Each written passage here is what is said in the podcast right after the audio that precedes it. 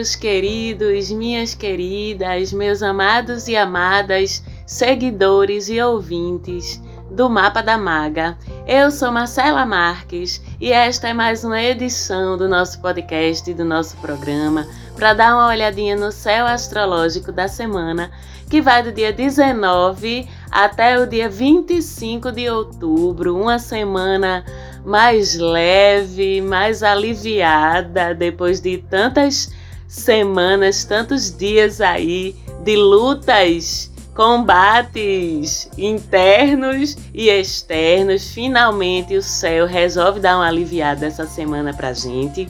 E a grande novidade mesmo é que nessa semana o Sol entra em Escorpião, temos novo ciclo solar, com o Sol chegando em Escorpião na tarde dessa quinta-feira, dia 22 de outubro. Então, parabéns aos escorpianos e escorpianas, esses profundos, misteriosos, intuitivos, simbióticos, filhos de Marte e de Plutão, porque vocês escorpianos têm regência dupla, é um luxo, né? E sabemos que na quinta vai ter programa especial sobre o signo, mas hoje a gente vai ver aqui no programa da semana quais são os efeitos que esse ciclo solar novo vai trazer para todos nós, terráqueos. Vamos recordar que Mercúrio também está em Escorpião já, retrógrado, ainda por cima, e logo nesse comecinho de ciclo solar novo, o Sol e Mercúrio já começam formando uma conjunção, uma reunião de forças, uma simbiose energética, logo aí nesses primeiros dias do ciclo novo. E esse ciclo de Sol em Escorpião é um ciclo de transformações de transformações profundas, de mergulhos na nossa alma, de renascer mesmo, às vezes passando por partos dolorosos e difíceis para poder chegarmos a esse renascimento. É um tempo de examinar e ressignificar emoções, dores, de examinar com lentes de aumento nossas feridas em todos os níveis então, a gente vai sentir que estamos mais introspectivos, mais intensos também, olhando profundamente para dentro da gente, das nossas relações, das nossas necessidades, das nossas fraquezas, das nossas carências, do nosso ego. É um tempo de olhares profundos sobre tudo isso.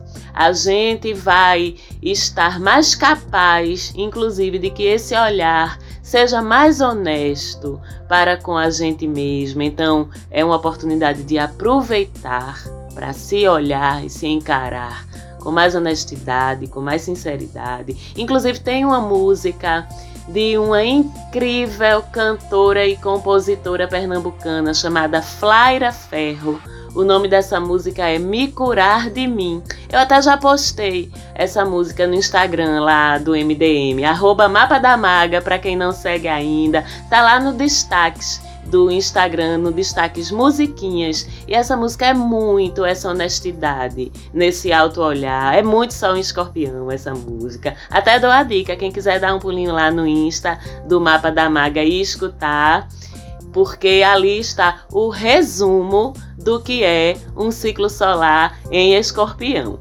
Mas não dá para olhar só para dentro da gente, né? Porque mesmo com toda essa inclinação para a introspecção, a vida aqui fora ela continua. E assim sendo, a gente também vai notar que estaremos muito mais intuitivos, muito mais perceptivos, mais perspicazes. O nosso raciocínio vai estar tá bem afiado. A gente vai ser mais capaz de fazer conexões, de ler as coisas nas entrelinhas, sabe? E de usar isso no nosso dia a dia, esse aumento do nível de percepção das coisas. Pode aumentar também nosso interesse por assuntos ocultos, misteriosos, esoterismo, porque escorpião gosta desses subterrâneos aí. Então é uma boa fase também para a gente se aprofundar nas nossas bruxarias, né? Só tomem conta das energias que vocês vão movimentar, protejam-se, porque escorpião escorpião é água, é intuição, mas não é peixes, paz e amor, não, tá? Não é câncer, paz e amor, não, tá? Plutão, que é o regente moderno de escorpião, é o deus do submundo, é o deus dos portais dos reinos inferiores. E aliás é interessante e não é coincidência não, que o Halloween no dia 31 de outubro, o Dia dos Mortos no dia 2 de novembro, sejam justamente durante o ciclo de Escorpião, durante a regência de Plutão. A gente sabe que por trás dessas datas comemorativas entre aspas, especiais entre aspas, tem uma tradição muito profunda, né? Tem um significado significado muito profundo. Então, tem portais aí bem intensos se abrindo e então, quem mexe com energias, proteja-se durante esse ciclo mais do que nunca, cerque-se de luz, invoque o bem com B maiúsculo para lhe acompanhar e lhe proteger aí nos seus rituais, nos seus processos energéticos. Meus clientes, minhas clientes que conhecem aí, que a gente já praticou as técnicas da luz violeta, da chama violeta, da geração do campo energético de proteção ao nosso redor, da chuva de luz. Vamos lembrar dessas técnicas, porque tudo vale nesse período para quem vai trabalhar ou vai mexer aí com o sutil, com suas energias. Quem não está familiarizado com essas técnicas, pode pesquisar na internet, tem um monte de técnicas legais de proteção de aura, de proteção do campo energético, é válido. E mais concretamente falando, também é um bom período para quem trabalha com saúde, com investigações de todos os tipos, desde a auditoria até a investigação policial, diagnósticos médicos, pesquisa, porque o acesso e o entendimento de informações complexas, de cadeias ocultas ou não tão visíveis de informação, de que necessitam de aprofundamento, de percepção para desvendar, fica mais fácil esse acesso. Os artistas também vão estar mais inspirados, mais criativos, mais perceptivos, podem ver sua arte ir por caminhos aí bem reveladores, crescer em complexidade e até em entrega mesmo da sua parte ao seu processo criativo. Porque a arte é uma das coisas mais transformadoras que existem. Então conversa muito bem com esse novo ciclo aí de escorpião. Sem falar da libido, né? Que sobe a níveis estratosféricos, porque escorpião é provavelmente o signo mais sexual do zodíaco. Encara a experiência sexual, a vivência sexual, como que ela na verdade é de fato, né? Uma experiência de transcendência, uma ferramenta de transformação profunda, de profundo autoconhecimento que envolve muito mais do que os cinco sentidos físicos, do que aquilo que a gente pode ver, tocar, cheirar, pegar. Portanto, não estranhe se durante esse período sua vida sexual der uma transformada também. Se você vivenciar sensações, desejos, experiências sexuais inéditas na sua vida, é o Sol Escorpião agindo. Então, lide bem com essas energias também com responsabilidade física, emocional e energética, tanto para com você mesmo, como também para com o outro com quem você se envolver nesse nível.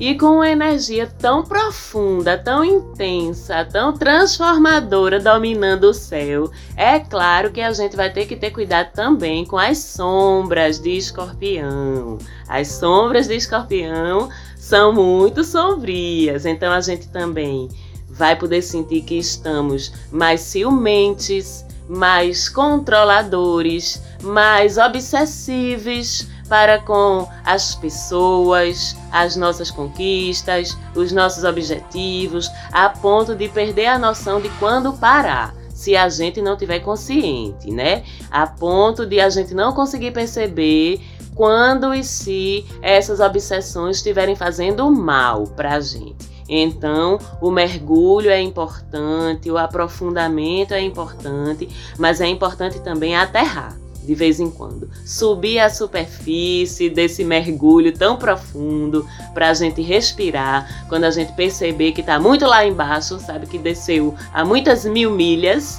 né? Então a gente dá aquela subida para pegar um asinho na superfície, volta para o físico, para o superficial. Vão dar uma corrida, dar uma dançada, arrumar uma casa, fazer uma comidinha, produzir manualmente, ocupar-se fisicamente, se envolver com coisas rotineiras para lembrar que o mundo real existe.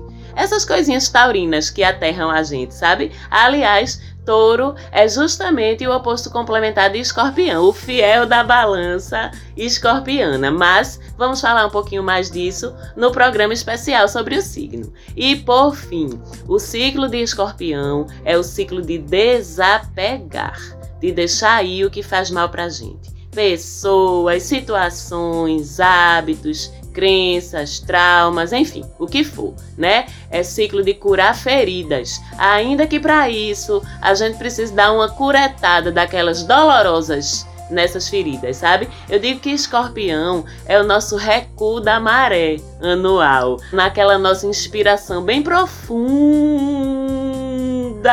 aquela recolhida para dentro para a gente nos preparar para o espalhamento que vem depois quando o Sol chegar em Sagitário. Mas isso é assunto para outro programa. Mas falando em Sol, as melhores notícias da semana têm a ver com ele, viu? Aquela infame oposição com Marte se desfazendo, aliviando as tendências bélicas combativas que estavam circulando por aí nas últimas semanas. Então passa a ser essa semana mais fácil, a gente conduzir as coisas com paciência, com mais tolerância, a gente vai ver que a gente vai estar tá se estressando menos, conseguindo manter a calma com mais facilidade. Só isso já é um presente, né? E além disso, ao longo da semana também vai se desfazendo a tensíssima quadratura do Sol com Júpiter, Saturno e Plutão, aquela que mexeu tanto com o nosso íntimo também, que deixou a gente tão pesado, tão pessimista. E esse quadro todo repercutiu muito dentro, mas também repercutiu muito fora, nas nossas relações, nos ambientes onde a gente circula, até mesmo em acontecimentos concretos ao nosso redor.